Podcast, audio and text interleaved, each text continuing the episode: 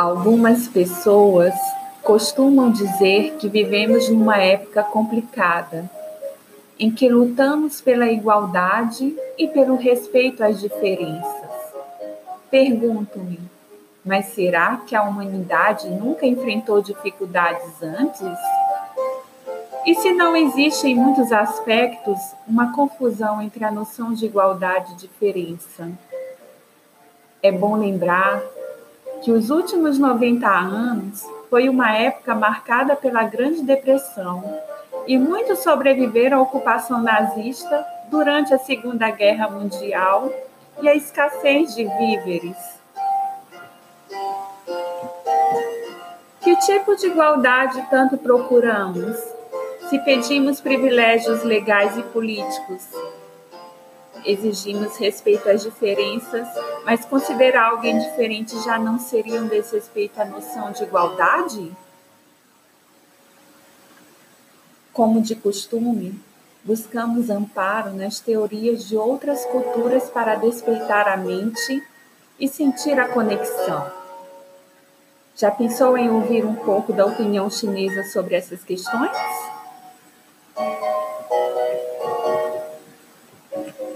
Os pensadores chineses antigos não acreditavam numa igualdade. Você já percebeu que nenhum humano é igual a outro?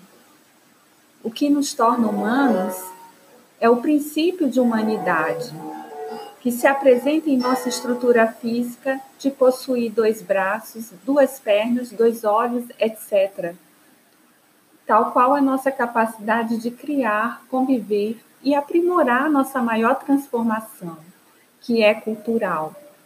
Nossa maneira de viver em comunidade, essa faculdade de superar nossas limitações físicas.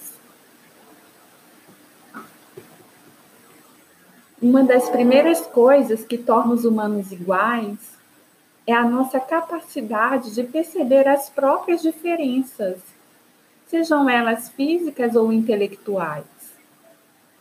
Por termos essa percepção, não é difícil enxergar que quando um grupo queixa-se muito por uma identidade própria, logo ele perpassa a intolerância. O grande pessimista colhe todas as notícias ruins dos jornais e envia para sua lista de amigos todas as manhãs. Acha que o ser humano não presta e que não tem valor. O mundo para os pessimistas é um simples palco de guerras e corrupção. O otimista exagerado acha que a realidade é a das telenovelas e dos sonhos de adolescentes, das modas, das revistas, da praia, do clube.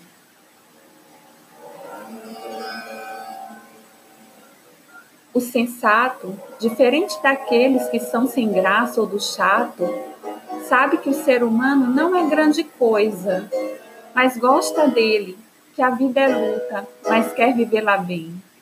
Que existem, além de injustiça, traição e sofrimento, a beleza e o afeto dos momentos de esplendor.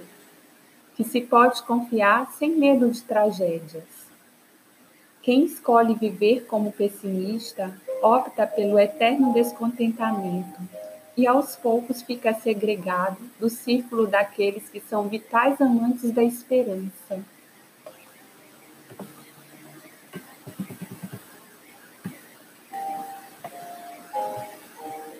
Por Thaís Rocholi, Harmonia e Diferenças.